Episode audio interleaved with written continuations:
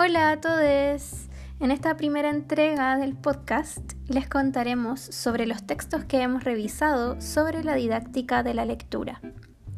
Este aspecto, como profesoras en formación, es un área muy relevante, ya que debemos comprender los complejos procesos que se llevan a cabo cuando leemos y también cuando comprendemos o no aquello que estamos leyendo.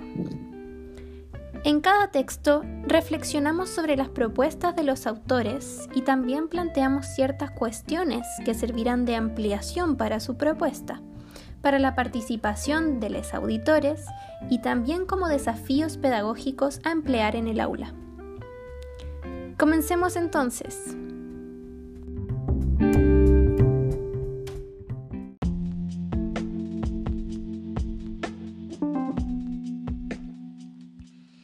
Hola, soy Crystal Knaut y hoy les hablaré acerca del texto Lectura Crítica, que, cómo, dónde y por qué, de Daniel Casani, publicado en 2017.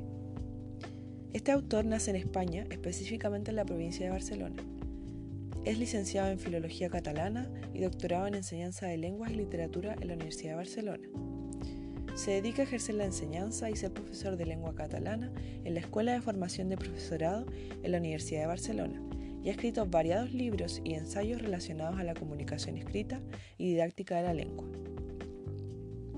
El contenido global del texto, del cual les voy a hablar, se enfoca en definir qué es la lectura crítica desde una perspectiva sociocultural.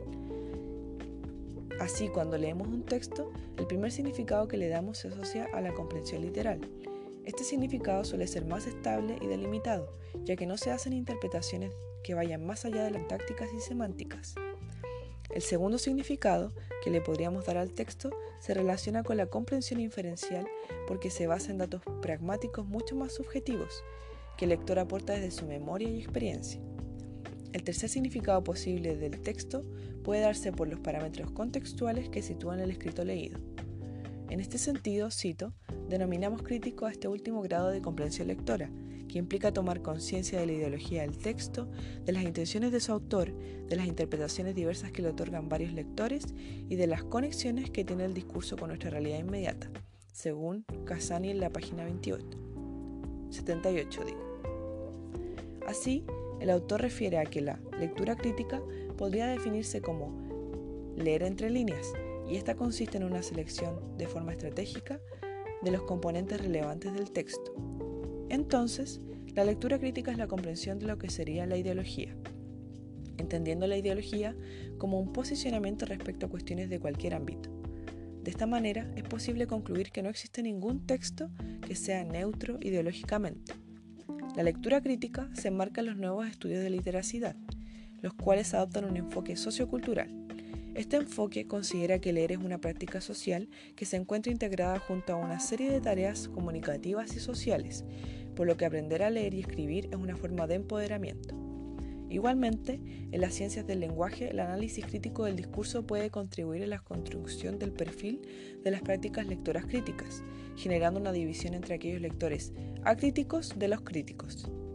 Aquel lector que es crítico toma en consideración que los autores y lectores se sitúan en un contexto particular, lo que implica que el significado no es estable ni cerrado, Posteriormente, Casani refiere a la necesidad de la lectura crítica actualmente por múltiples razones.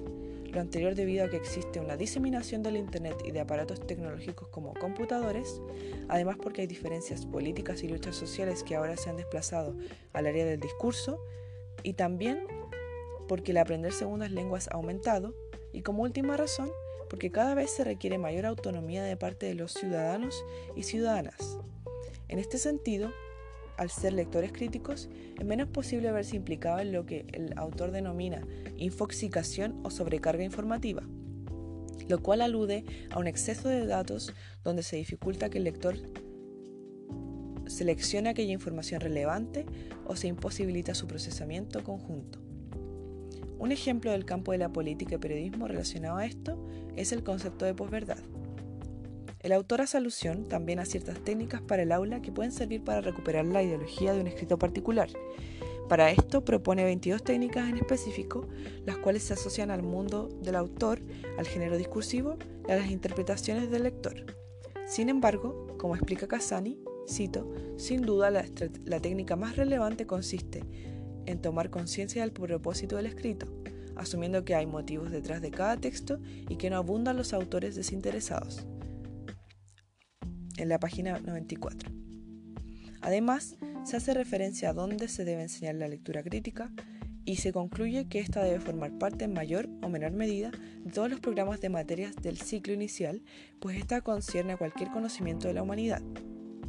Esto en contraposición con el hecho de que, según cuatro investigaciones conocidas por Casani, en la actualidad los libros de texto de distintos países de habla hispana no toman en cuenta una perspectiva crítica ni incorporan esta en tareas explícitas de lectura.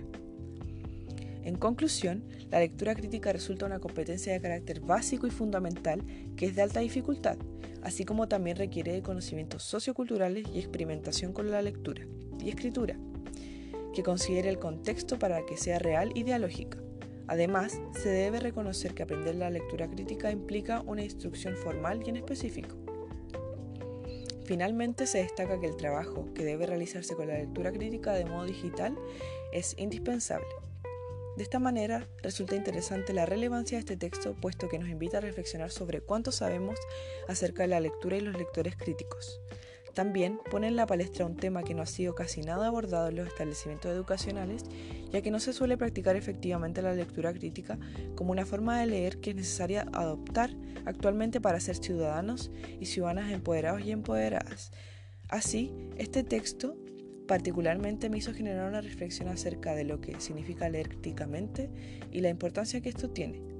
Algo que anteriormente había pensado, pero de una forma menos estructurada ya que yo tenía la fiel creencia de que resulta relevante ir más allá de las palabras del texto, sin embargo mi pensamiento se complejizó y nutrió mucho gracias a la lectura del texto.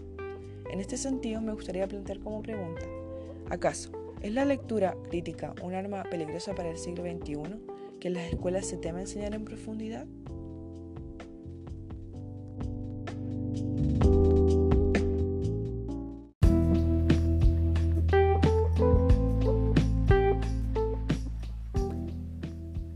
Texto de Casani del que nos contó Cristel, y la profundización tan importante sobre la lectura crítica y análisis crítico del discurso que realiza el autor, además de esa complejísima pregunta sobre las implicancias de estas prácticas en nuestro siglo que las realizó mi compañera, seguimos con nuestro siguiente texto del capítulo de hoy. Este es llamado ¿Cómo nos convertimos en lectores? Las competencias necesarias para la comprensión y su desarrollo del libro La lectura en el aula, escrito por Emilio Sánchez Miguel. Este libro fue publicado en el año 2010 en Barcelona. Emilio Sánchez Miguel es un doctor en psicología de la Universidad de Salamanca. Actualmente es catedrático en la misma universidad. Tiene experiencia en el área de la psicología experimental y en el estudio de los procesos de aprendizaje, memoria y motivación. Estas tres últimas serán súper importantes para los que le voy a contar ahora sobre el capítulo. En este capítulo, el autor nos introduce a las competencias o estrategias como el requisito previo para la activación de los procesos de comprensión. En los capítulos anteriores, se ha hecho una propuesta sobre estos procesos, que involucran, incluso en su grado más elemental, la activación de varios procesos para poder recién comenzar a decodificar los significados para comprender de una forma bastante superficial. Las competencias involucradas en los procesos de comprensión es el centro de este capítulo y el autor para eso destaca en apartados los conceptos más elementales de su propuesta. En primer lugar, las habilidades y competencias que las personas lectoras necesitan se dividirían en dos grandes grupos. El primer grupo es el de las competencias necesarias para reconocer las palabras escritas y hacerlo con precisión y rapidez. Podemos asociar esto algo denominado la mecánica lectora, es decir, decodificar las palabras, un proceso simple. que se realiza en el cerebro de forma muy distinta al segundo grupo, que son las necesarias para comprender el discurso. Esta es otra habilidad que se realiza con procesos diferentes en el cerebro. De esta reflexión determina cinco importantes competencias sobre las que desarrolla su propuesta. Estas las encontramos en la página 69 del texto y se las voy a decir a continuación. Número 1.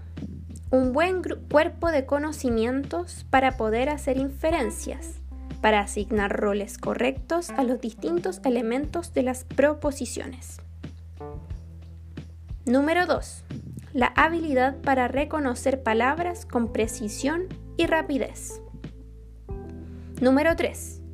Competencia retórica. Esto es, la capacidad para detectar, interpretar y usar ciertos recursos textuales que sirven para orientar el proceso de lectura. Número 4. Habilidades metacognitivas para poder regularse durante la lectura, marcándose objetivos y detectando o solucionando cualquier problema de comprensión. Número 5. Una adecuada memoria de trabajo. Luego, se hace un recorrido sobre la manera en que estas competencias pueden ser desarrolladas para así comprender cómo se adquieren en esta mecánica lectora de las que ya les he hablado. En el texto se afirma que requiere bastantes años de entrenamiento en nuestras vidas, incluso y esto es bastante curioso, dice que no basta con los años de escolaridad obligatoria. Es un proceso muy complejo entonces, que comprende grandes esfuerzos cognitivos que son lentos y se ajustan en la práctica de la lectura. Acá pasamos a la parte más importante del texto, este será los potenciales problemas que encontramos en la adquisición de cada competencia por separado. Estos problemas se presentan de diferentes formas y cada persona puede presentar diversas dificultades o fortalezas en su proceso de comprensión. Esto hace que cada uno de los lectores y las lectoras tenga un proceso individual con respecto a las competencias necesarias para esta comprensión. Por lo que a nosotros, como investigadores o docentes del lenguaje, se nos complica bastante la tarea.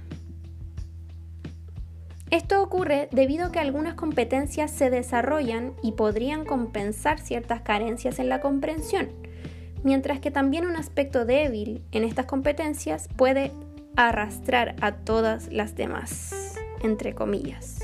Así nos dice el autor en el resumen al final del texto. Nos invita a pensar en la dislexia, por ejemplo, y en la forma en que este problema afecta a todos los sectores de la comprensión. En esta misma línea, la adquisición de estas estrategias se produce, como ya dijimos, dentro de la escolarización, y es por eso que la labor docente es vital para la guía sobre la marcha que ocurre en los cerebros de las y los estudiantes cuando hablamos de comprensión. Esto me parece especialmente relevante de mencionar, debido a que los intrincados procesos involucrados en la comprensión no pueden ser evaluados de forma estandarizada y por ende es complejo para nosotros como profesores en formación tener datos precisos sobre la forma en que estos procesos se desarrollan. En este sentido, el trabajo de Sánchez Miguel en este capítulo me parece un aporte valioso para la comunidad educativa, puesto que nos ayuda a entender las diferencias en los grados de adquisición de las competencias ligadas a la comprensión también nos quita la presión de tener un límite establecido en los años de escolaridad, así como nos ofrece una interesante perspectiva crítica sobre las formas en que estos procesos son evaluados, como por ejemplo el informe PISA y lo que revela sobre las diferencias socioeconómicas y culturales de las y los lectores. Es complejo llegar a explicar todo lo que significan precisamente las competencias que adquieren las y los estudiantes para establecer diferentes grados de comprensión de un texto. Y es por eso que pienso en algunas preguntas que el autor esboza y que me interesaría proponerles a nuestros auditores. ¿Qué podemos decir sobre la adquisición de estas habilidades? ¿Es posible enumerarlas y establecer un patrón informativo de estas? ¿O son más bien abstractas e intuitivas para cada lector y lectora? Después de tantos años de investigación en el, en el área del lenguaje y la comprensión, ¿cuáles son los puntos relevantes sobre los cuales deberíamos estar innovando en estas perspectivas? De esta forma, concluimos el primer capítulo sobre didáctica de la lectura con breves aproximaciones a lo que nos instruyen Casani y Sánchez Miguel en sus escritos. Muchas gracias a todos por escuchar y esperamos que nos sigan con el siguiente capítulo. Chao.